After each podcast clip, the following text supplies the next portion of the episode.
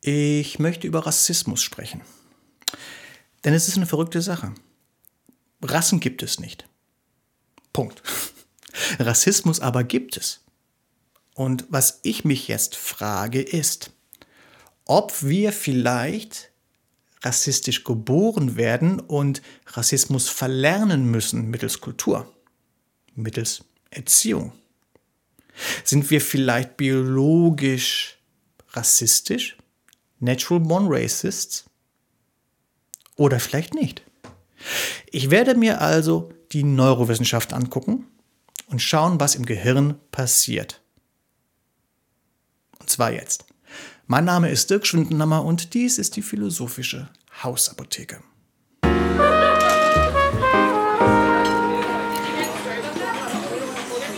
Eine Arbeitsdefinition von Rassismus wäre diese. Wir be- und verurteilen pauschal Menschen mit einer anderen Hautfarbe. Wir schreiben ihnen allen negative Eigenschaften zu. Das wird entweder biologisch oder kulturell ähm, begründet und es ist beides ein Riesenunsinn. Ja?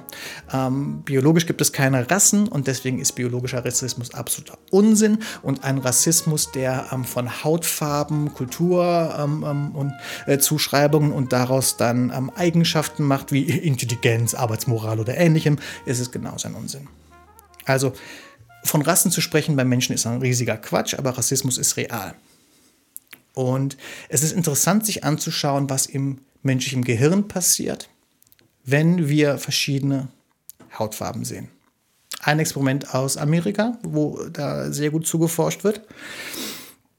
Menschen, Schwarzen und Weißen, so werden sie im Experiment genannt, wurden Fotos gezeigt von Schwarzen und Weißen. Diese Fotos wurden ihnen aber so kurz gezeigt, dass die Teilnehmer des Experiments nicht sagen konnten, was sie eigentlich gesehen haben auf dem Bild.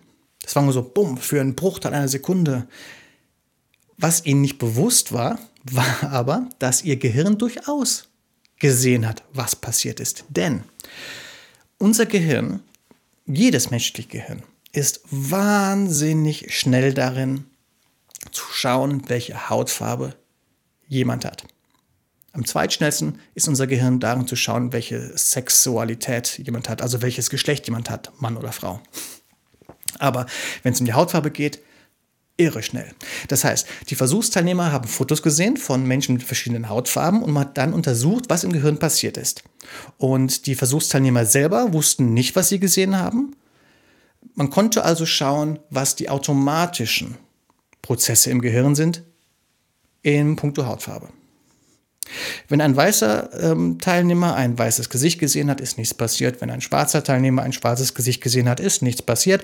Wenn ein weißer Teilnehmer aber ein schwarzes Gesicht gesehen hat, wurden Bereiche wie die Amygdala aktiviert. Das Gehirn bekam Stress und hat gesagt, Achtung, das ist eine mögliche potenzielle Gefahr, was wir hier sehen. Und wenn ein schwarzer Versuchsteilnehmer ein weißes Gesicht gesehen hat, das gleiche Ergebnis, Achtung, mögliche Gefahr, der sieht anders aus als ich. Interessant. Unbewusst und wahnsinnig schnell. Ein anderes Experiment. Weißem Versuchsteilnehmer wurde eine Hand gezeigt und diese Hand wurde mit einer Nadel verletzt. Nur die Hand. Und ähm, unsere menschliche Spezies zeichnet sich dadurch aus, dass wir sehr empathisch sind. Das heißt, wir sind in der Lage, den Schmerz von anderen zu sehen und nachzuempfinden. Wenn der weiße Versuchsteilnehmer nun also sah, wie eine weiße Hand verletzt wurde, wurden die Bereiche im Gehirn aktiviert, die es ihm ermöglicht haben, diesen äh, Schmerz empathisch nachzufühlen. Wurde hingegen eine schwarze Hand verletzt, ist da gar nicht so viel passiert. Die Empathie war deutlich geringer. Komische Sache. Bedeutet das, dass wir rassistisch sind?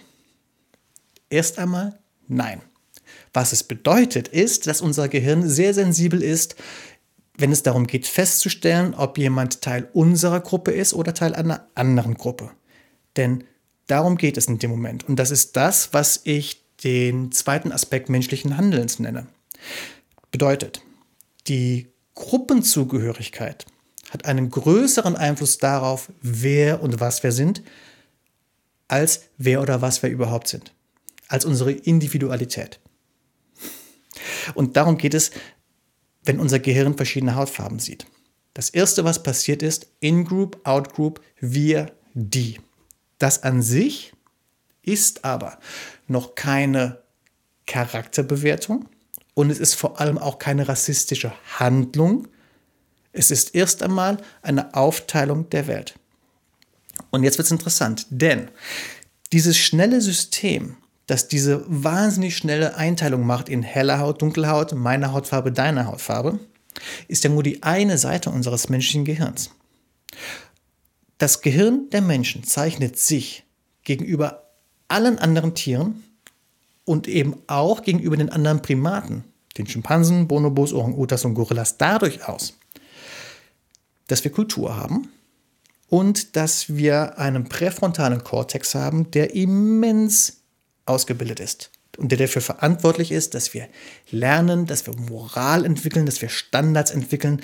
Und ähm, dieser präfrontale Kortex hat zur Aufgabe, unseren emotionalen Teil des Gehirns zu kontrollieren. Geben wir diesem ähm, präfrontalen Teil unseres Gehirns also die Chance zu kontrollieren. Ähm, schauen wir uns an, was passiert, wenn wir aus dem Experiment mit der Nadel keine weiße Hand nehmen und keine schwarze Hand, sondern eine lila Hand. Auf einmal war die Empathie wieder da.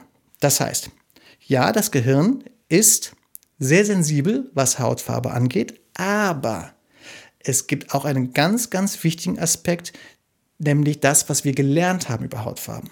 Unsere Kultur, unsere Schule, unsere eigenen Erfahrungen mit Menschen mit anderer Hautfarbe. Unabhängig, ob wir selber jetzt schwarz oder weiß sind. Kommen wir zurück zu dem Experiment, wo die Fotos kurz gezeigt wurden. Wenn diese Fotos den schwarzen und weißen Versuchsteilnehmern ein kleines bisschen länger gezeigt werden, und zwar so lange, dass sie bewusst wahrgenommen haben, was sie sehen, dass nämlich der präfrontale äh, Kortex, dass nämlich unsere Vernunft wahrgenommen hat, was da zu sehen war, dann haben Weiße, die keine rassistischen Überzeugungen hatten, auch keine Stressreaktionen, beziehungsweise die Stressreaktionen, die automatisch im, im, Gehirn passieren, wenn man eine andere Hautfarbe sieht, wurden unterdrückt von der Vernunft. Und das gleiche bei den schwarzen Versuchsteilnehmern. Das heißt, wenn wir uns fragen, ob wir biologisch rassistisch sind, dann ist die Antwort nein. Was unser Gehirn macht, es schaut permanent nach möglichen Gefahren. Und wenn etwas als eine mögliche Gefahr angesehen wird, wird diese Arbeit in unsere Vernunft weitergeleitet, wie in ein neues Department im Büro und dann überprüft, ist es jetzt wirklich eine Gefahr oder nicht. Wenn wir schauen wollen, ob wir rassistisch sind und ob wir so geboren sind, dann ist es nicht genug, nur den emotionalen Teil des Gehirns uns anzuschauen, dann müssen wir zwingend auch unsere Vernunft, unsere Logik, unsere Erziehung anschauen. Denn das ist es, was uns Menschen einzigartig macht. Hm. Wie können wir das jetzt nutzen, um Rassismus zu bekämpfen? Natürlich ist es immer gut, Ideale zu haben, politisch motiviert zu sein, ähm, vielleicht auch religiös, antirassistisch motiviert zu sein. Wir sehen aber, dass Rassismus vor allem damit zu tun hat, biologisch gesehen, ob Menschen zu unserer Gruppe gehören oder nicht zu unserer Gruppe gehören. Und unser Gehirn ist sehr sensibel, Gruppenzugehörigkeit zu formulieren oder zu entdecken aufgrund von Hautfarbe. Was wir also tun könnten, ist die Gruppenzugehörigkeit von uns allen Menschen zur selben Gruppe zu stärken. Rassismus, da geht es sowohl biologisch wie auch sozial immer um Gruppen. Es geht auch um viele andere Dinge, ich weiß. Aber es geht vor allem auch immer um Gruppen und Gruppenzugehörigkeit, wir und die. Je mehr wir lernen und vor allem je mehr wir erleben, dass wir Teil derselben Gruppe sind, desto unmöglicher wird es unseren Gehirnen gemacht, rassistisch zu sein. Wir müssen also lernen und erleben, das, was biologisch Tatsache ist, dass verschiedene Hautfarben schlicht einfach nur verschiedene Hautfarben sind. Das ermöglicht es uns, unserem präfrontalen Kortex zu erlauben, zu reagieren und seinen Job zu tun. Wir müssen unserem Organismus, unserem Gehirn die Möglichkeit geben, die Welt so zu sehen, wie sie ist und eben nicht so, wie unser Gehirn es ganz schnell entscheidet, bevor wir darüber nachdenken. So sehe ich das. Mein Name ist Dirk Schwindenhammer und dies war die Philosophische Hausapotheke. Wenn euch diese Folge gefallen hat, und das hoffe ich sehr, dann bitte seid doch so gut und tut mir den Gefallen und liked und abonniert und vor allem erzählt es weiter. Shared es auf allen Wegen, die euch möglich sind. Es wird mir wirklich, wirklich helfen und es ist meine Herzensangelegenheit und ich danke, danke, danke euch.